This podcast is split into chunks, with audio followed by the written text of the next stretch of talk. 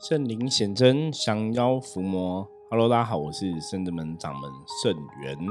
欢迎大家收听今天的通灵人看世界。好的，哦，我今天哦，想来跟大家聊个话题哦。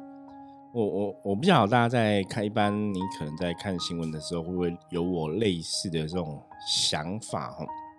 因为我刚好看到一则新闻哦，这个新闻是在讲啊房屋。买卖的事情哈，他说哦，在买房子的部分，大家知道，就是台湾其实有很多豪宅哈，豪宅很厉害，就是房子除了本身的平数很大之外哈，房房价哈也是非常的吓人哈，房价非常的吓人。那他说提到说哈，因为现在台湾有平均地权的条例嘛。就私呃购购物啊，一般法人购物现在有一些限制就对了哈，所以实价登录去年十二月哈，台北市至少有八间法人哈，法人的公司赶赶在这个法案上路前购置豪宅哈，因为平均地权它是限制了这个法人购物哈，所以有些法人希望说。在这个平均地权条例出来之前，可以赶快去去买房子哈，就说是用公司去买这个私人住的房子的哈，大概逻辑是这个样子哈。那在大家买豪宅哈，他提到说里面就有六笔是没有贷款的交易哈，没有贷款交易翻成白话讲是什么意思呢？意思说这些人在买豪宅哈，是直接抱着现金去买哈，这个其实非常厉害哈。那他说，去年哦，最大笔的豪宅买卖是龙岩集团哦，李世松家族的凯瑞物业，用十三点七亿现金哈进驻文华苑哦，写下实价登录以来最高成交总价的一个记录哈。那去年法人购置的豪宅中呢，二零二二十大豪宅排行居三四五名哈，是松涛苑文华苑哈。还有润泰敦丰哦，颇受欢迎哦。不但这个成交价都是最高的，而且哦都是现金购入零贷款哦。我讲到这里，突然想到一个东西，它这个院哦，就是跟我们圣德门伏魔学院的院是同个字哦。突然觉得，哎，我们当初取伏魔学院还蛮不错哦，用这个院哦，感觉上好像很厉害哦，因为它这个松涛苑文华苑哦，卖房子都超贵。好，排名第三的松涛苑哦，它是在台北市博爱特区哈植物园旁边，然后润泰集团哈建设他们打造这个十二层楼的豪宅。那润泰的总裁哈尹衍良哈的儿子哈南山人寿董事长 尹崇尧哈，他去年用彭林投资公司的名义买下他这个豪宅的十一楼哈，总价是多少呢？总价哈八点二亿元哈，那八点二亿元哈，然后因为它这个台北市哈植物园哈总面积占地要八点二公顷，所以植物园被称为有点像是这个台北市的都市之肺哈。那它这个豪宅就是在植物园旁边哈，所以豪宅呃植物园看起来就有点像是社区的后花园哈。所以它还有就是这个我松涛苑哦，它这个辽阔的绿荫的景观哦，风景哦，呃，曾经名列苏富比国际物业选出全球五大梦幻豪宅之一哈，因为它就是在植物园旁边，然后那种感觉就像植物园整个是你家的一个后花园一样哦。那提到说松涛苑总户是只有二十户哈，每户规划哈有一百六十二平、一百八十一平哈。那十一楼跟十二楼甚至规划三百三十平哦，三百三十平真的超大哦。二零一三年刚推出的时候，银眼良他就用总价八点七五亿元哦，每平两百六十万元买下十二楼顶楼户哦，哦，就是他推出的时候他就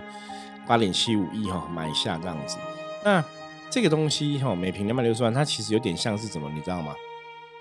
就是第一户这样子卖了之后，大部分以后的价格大家就会锁在这个范围哈，所以它其实有一个示范作用。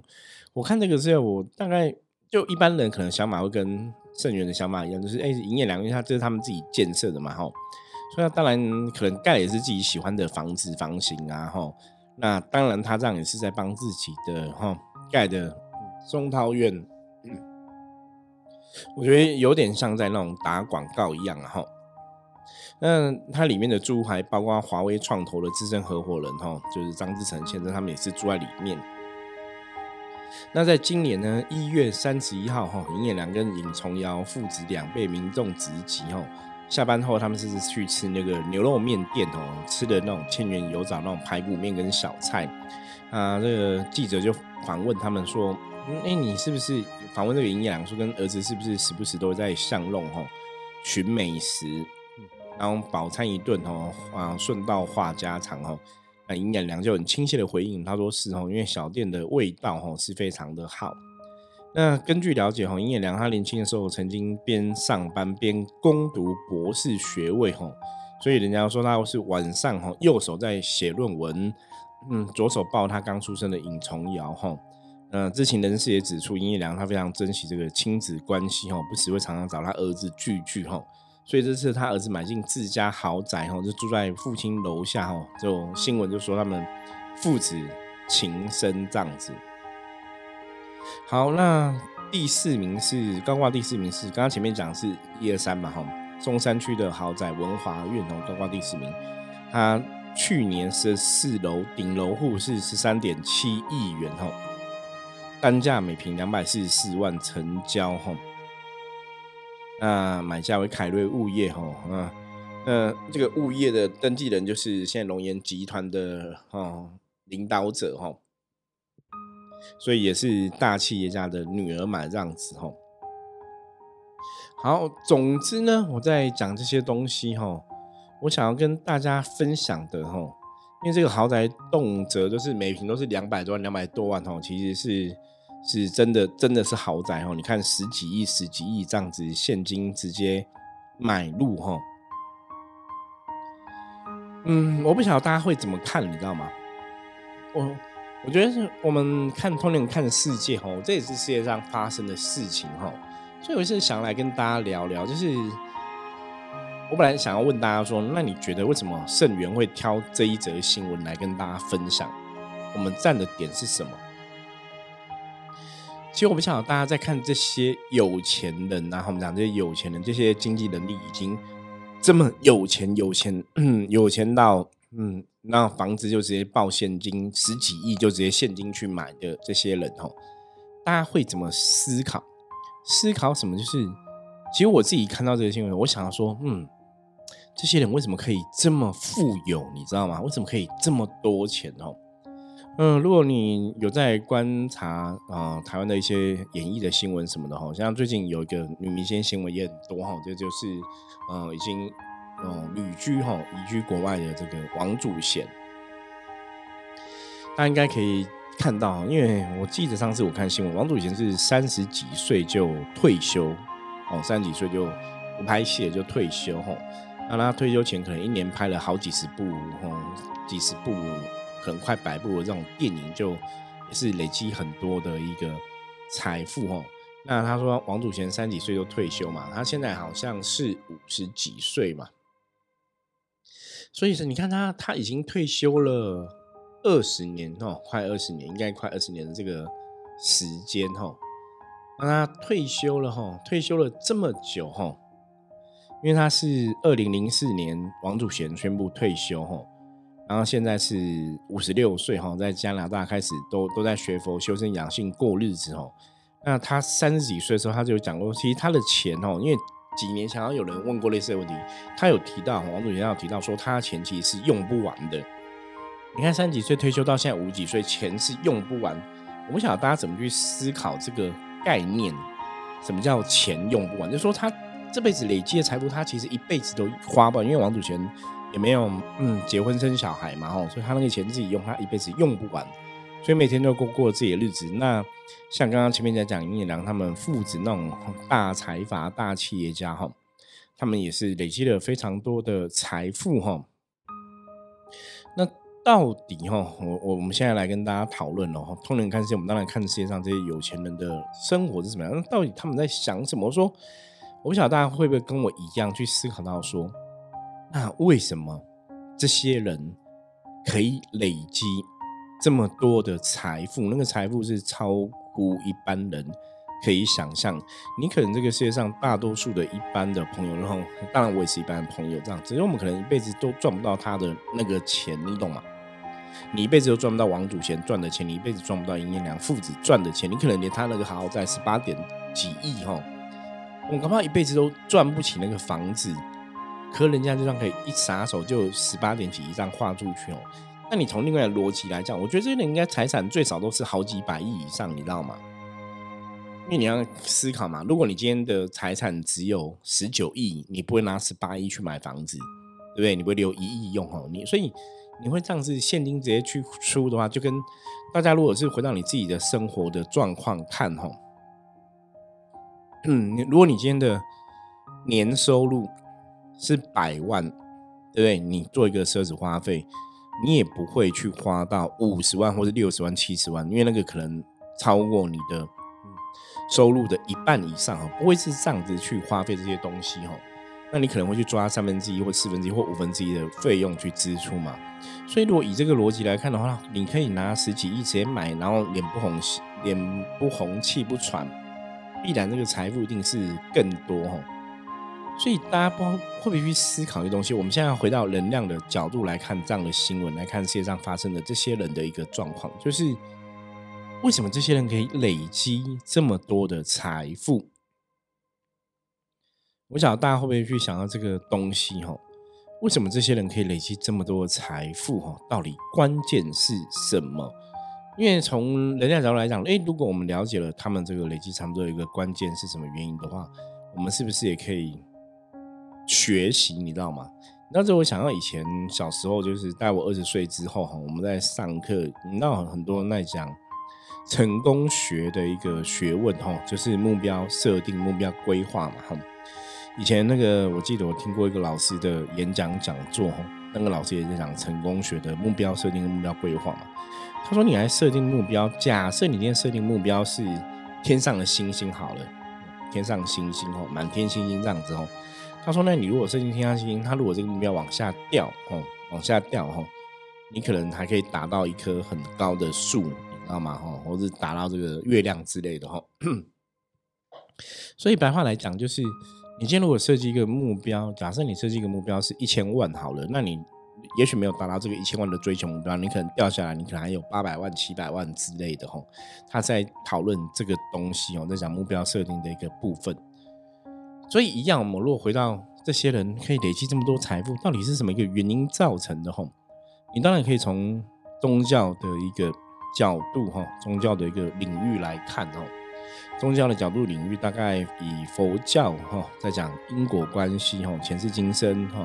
因果的这个角度来看的话，当然是这些现在台面上这么有钱的企业家哈，那么有钱的艺人哈，这边有钱的明星，他们可能上辈子可能真的烧了很多好香，做了很多好事，对不对？我相信大家应该都会从这个角度来讲，上辈子行功积德很多很多哈，他们这辈子才有办法累积这么多的财富嘛哈。所以，当然这是你可以从这样的一个角度来思考哈。不过，我今天讲这个东西，不是只是要让大家哈去想说，哇，为什么这些有钱这么有钱呢？有钱到有点一般人难以想象哈，十几亿直接拿现金买房子哈。因为你听那个买车哈，百万、千万哦，直接拿现金买都觉得很厉害了。十几亿的豪宅直接拿现金买，那更厉害哦，真的是更厉害。所以到底这样的事情哦，我们要怎么去思考？我们要去羡慕这些人吗？哈，那还是我们要去思考说，为什么这些人可以得到这么多财富？为什么我这辈子目前不行？哦，到底原因差在哪里？哈，其实我在讲，想我在看这个新闻的时候啊，想到这样的东西的时候，让我脑袋出现一个神明。我记得这个神明曾经讲过，哈，这个神明是谁？大家可以猜猜看。对，没有错哦，大家猜对了。最近蛮常讲这个神明哦，这个神明就是济公师傅哈。我记得济公师傅曾经讲过哈，济公师傅说，人类世界啊，基本上哈，就有点像你在玩游戏打怪一样，或者说你在做任何事情哈，你今天在做一个事情的付出，然后你成功了，得到一个奖励哈，你知道，就是充满挑战的话，让人去挑战，人类会一直往上前进，就是你会一直要求自己努力精进哈。可是如果今天这个事情你已经都有了，你不需要努力精进，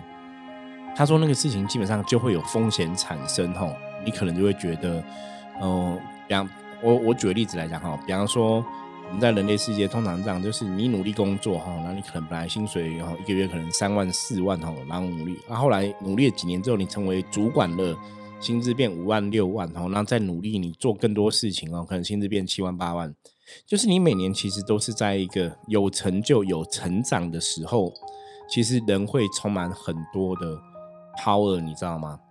就是你会有很多的一个会积极努力，你会想要奋发向上，因为。如果你在向上的前过程，你其实都可以去累积到一些成功的状况的话，哈，它其实会让人家充满 power 哈，充满这个挑战。他说：“可是啊，如果说今天你已经什么都有了哈，其实你就会丧失了这个追求的乐趣哈。所以我在看这个营业良父子的经济能力、财、财富这么多，或者我们刚刚在讲王祖贤部分这么多，对我其实想的就是这样的事情，就是。”你的人生已经不需要赚钱的，你知道吗？你不需要赚钱的，那你现在每天到底要忙什么事情？就是基本上你每天都在玩，都没办法把这个钱玩完哦。你就是每天这样子混吃等死啊，你大概钱都用不完。那这真的是好的事情吗？哎呦，如如果我今天假设哈，我我曾经用我自己的角度去思考，如果今天是我自己这么有钱，我根本不用。做事就是你已经这么多钱在用，我不知道大家会怎么想呢？当然，我觉我相信大家可能一开始就想到说，哎，然后每天就只要负责一直玩就好了，对不对？好像是这个意思吧。我之前有个客人也是这样子啊，那个客人妈妈应该现在六七十了吧，他也是这样子啊，他就是经济能力很好，然后就钱用不完，所以他每个月他其实每天都在玩，哈，就出国啊，然后买东西啊，因为他真的钱就是用不完，你知道吗？对，可是我会觉得哇，听起来很幸福。可是从另外角度来讲，会大家会觉得好像没有什么乐趣了，你知道吗？因为你你存在的价值，你存在人类世界，你除了到处出国玩，你真的不知道你该做什么哦，你真的不知道。因为那时候我有时候跟他讲开玩笑说，那你有空可以念个经啊什么的啊，吼，你知道这妈妈怎么回答我吗？他说：“圣元师傅，你知道吗？我到处玩，其实已经很忙，我都没有时间了。我怎么可能有时间坐在那边念个经这样子？”那当然，我们就想说，念个经不用五分钟、十分钟啊。其实是你想要做，你可以做嘛。可是当他们都这么好了之后，你知道他会想要做吗？他其实不会想到念经求菩萨保佑这个事情，因为他身体也很健康啊，然后金钱经济能力也很好啊。所以这就是在回应哈。以前曾经有朋友跟我讲过，他说：“师傅，我觉得好像都是穷困人家哈。以前真的有人这样问我，跟我讲。”就是穷苦人家、穷困人家才在思考修行的事哈，然后有钱人很早在想修行的事。那当然，这是很多年前的大家的一个以偏概全的想法。你现在时代已经很不一样，很多有钱人还是会追求修行嘛，哈，会去思考修行的事情，甚至想要在宗教上、当然修行上有所依归嘛。我觉得那个是时代不同。可是刚刚提到金融事务的时候，金融事务就在讲说，他说人类就是真的，你要让这个事情是充满挑战的，人类就会一直往前前进吼。那你如果这个事情，如果就像我刚刚讲，如果你这辈子已经有钱到钱都用不完了，你你到底会想要干嘛？我跟你讲，大家真的只会想到就是玩，因为你想不到别的事情，因为你不用再去做事赚钱，你不用去背负很多东西嘛。哦，那所以你看，像王祖贤，他也没有什么在生活，他可能生活就是有个宗教的佛教的一个信仰这样子哦，然后就每天简单过日子。对，那你会想说，我我讲我们讲现实一点嘛？王祖贤想说，那我再去精进我的演技啊，我再去干嘛？我再去怎样？其实不会，对不对？因为他也不用工作了，所以他不需要去精进他的演技，或是我多去学一些戏剧的东西哦，不会啊。所以你们发现，当你到一个程度的时候，有些时候很可怕。如果你当事人本人吼，你没有认知的话，其实你的成长、你的上进，它就会停滞的，对不对？我这样讲，大家可以理解吗？如果你没有想要再往上爬的时候，它其实就是停滞的吼。那我们在前面跟大家提到能量世界法则，一直都是这样子嘛吼。如果你没有想要往上爬，你就只会往下掉。因为这就是人类世界的法则。你没有想要去行善积德，你绝对不会行善积德。可是你有没有做一些哦好事的话，那你能量的确它真的会往下掉哦。所以吉翁师傅那时候跟我们讲，他说你不要去羡慕人家很有钱哦，因为很有钱的人有他们的一个命运，有他们的功课，有他们要去做的事情，有他们要去学的事情。那也许我们的经济能力没有像这些其他人、这些企业家、大企业主那么有钱，可是我们也有我们的功课，也有我们人生要去面对的课题嘛。每个人在这个功课上面来讲都是一样哦。可是你要去思考是，如果你缺乏追求事情往上的一种动力的话，因为其实事情包括你的心态都不会往上哈。就一开始可能觉得很幸福，啊，我不用做事，我每天都玩就好了哈。可你玩久了之后怎样？人基本上是会很容易会觉得无聊哈。所以一样哈，就当很多我觉得这是人性了哈。当然我们在讲能量世界的时候，你要去了解人性，人的想法是什么哈。当你什么都没有的时候，你会想要去追求，你想要去积极进取哦，去拥有，你当然会打拼嘛。当你什么都有的时候，其实你可能就失去打拼的动力哦。之前的这个影集啊，哈，由于游戏，大家应该就，嗯，我不知道大家有没有看过哈，然后就在讲哦，鱿鱼游戏那些设计这些游戏的人哈，就是全世界非常非常有钱的人哈。那因为他们人生已经什么都吃喝。玩乐哈，甚至我们讲难听点，吃喝嫖赌，什么事情都尝试过了，都觉得很无聊哈。因为你钱多到那地步，所以他们用钱去买人的性命哦，去参加这个鱿鱼游戏是很可怕的。可是我觉得那个影集很写实的，的确是这个样子哦。就到刚刚前面跟大家讲哈，金庸师傅曾经讲过，你不用去羡慕别人，你把自己的事情做好。他说像人都这样子哦，他讲那种传统的信仰，他说大家都很羡慕，说哎，我要修成神仙，对不对？他说：“可是其实神仙然后你以前啊传统那个戏剧或是电视，然后神仙都怎样？金庸师傅曾经开玩笑说，神仙都在看地球，你知道吗？天天都在看地球人类，因为神仙很羡慕人类，因为人类的生活是非常酸甜苦苦辣悲欢离合哈，很多情境在发生。那当然，我不觉得神仙真的羡慕人类，我觉得那只是金庸是有一个说法。他说法就是人都是这样子。”你都只会看别人的好，你不会看到自己好哦。你会看别人有的，你忘记自己也拥有了一些东西哦。所以，我们人都这样子，因为自己的东西你拥有了，你觉得习惯了、久了、无趣了嘛？哈。甚至像我在食物上面来讲，或是说以前我们在看很多感情的姻缘的时候，很多人的就是有句话叫那个“家花哪有野花香”，大家不晓得有没有晓得？就是说，比方说这个人已经结婚了，我。我曾经认识那种，就是，呃，也是名人哈，男生很帅，也是经济能力好，很有钱；女生很美，经济能力也是很有钱。哦，我我们就不特别讲名字了。可是我讲的是事实哦，就是电视圈啊、新闻里面的名人哈，男的帅有钱，女的美有钱哦，两个都条件很好。可是他们都怎样，你知道吗？私底下各玩各的哈，男生可能去。喝花酒啊，女生也有她自己的不同的朋友群哦，你就不懂哎，哇，你们条件好，你老婆可能是美若天仙这样，大家都觉得很美名媛啊这样子，那为什么会这样子？为什么会想去找别的？因为刚刚讲过嘛，家花哪有野花香？因为家花每天看你已经习惯了，习惯了你就不会觉得有什么了不起，有什么特别的，你就觉得新的尝试的，因为人是喜新厌旧嘛，哈。所以今天想要总结，我看到这些东西，就是想要总结说，大家真的是你要去看你拥有的哈，这些有钱人之所以成为这么有钱，他们一定有他们的呃命运嘛，哈，甚至说他有他这辈子注定的事情，或者是他真的做了什么样的事情，他累积了什么样的财富哦。我觉得这个话题我们之后可以陆陆续再来跟大家分享哈。我觉得想要跟大家来聊一下哈，这样子为什么他们可以变这么有钱？我觉得这个东西真的我们可以。好好来慢慢研究一下哈，从能量法则怎么来看？可是我最后想要总结的是，大家还是要看到自己哈拥有的，因为每次你都在羡慕别人，你当然都觉得别人有的你没有的，你没有的才是特别的，你知道吗？哈，所以为什么会有家花哪有野花香的这个说法出现？哈，可是呢，你要知道你到底拥有的，我们拥有的那个才是真的让你开心的，哈。所以，人类世界，我想跟大家分享，还是要让自己的生命处在一个积极上进、努力的一个状况哦。今天即使你有钱，你没钱，我觉得都要当一个不停的动力出现哦，它才会让你的能量一直往更好的地方去哦。因为我们一直在讲能量世界法则，通灵看世界能量世界法则哈，所以你要保持自己有一直想要往上爬的这个能量，我觉得这是非常重要哈。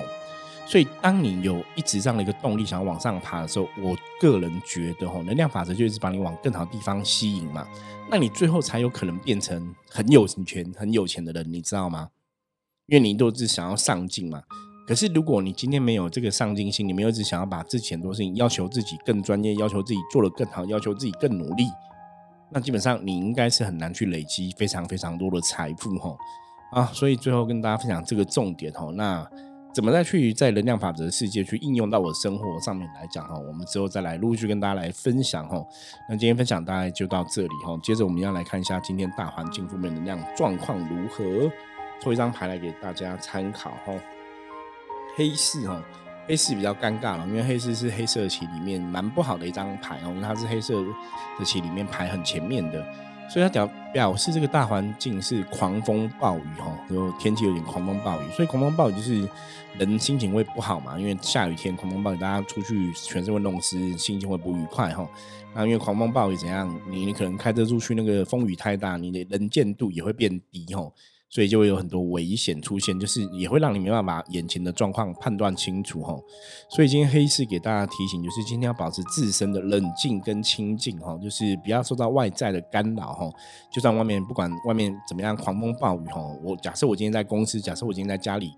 我还是可以心情愉快嘛。对，因为我没有在外面嘛，我不要被外面的状况影响哈，保持自身的一个清静哈。今天一天才会顺利平安度过吼，所以黑市提醒大家，今天不要被外在的东西吼抓住你的注意力吼，影响到你的状况，要保持自身的清净。啊，跟别人相处也不要去做哈太多的判断哈，因为今天容易判断事情会错误哈，所以要判断一个事情之前，也许可以先静下心想一想哦，多找人讨论也会比较吉祥。好，我们今天分享就到这里哈。如果大家对于我们的节目喜欢的话，记得帮我们订阅、按赞，然后任何问题的话，加入我们的 LINE 跟我取得联系。我是深圳门掌门盛元，我们下次见，拜拜。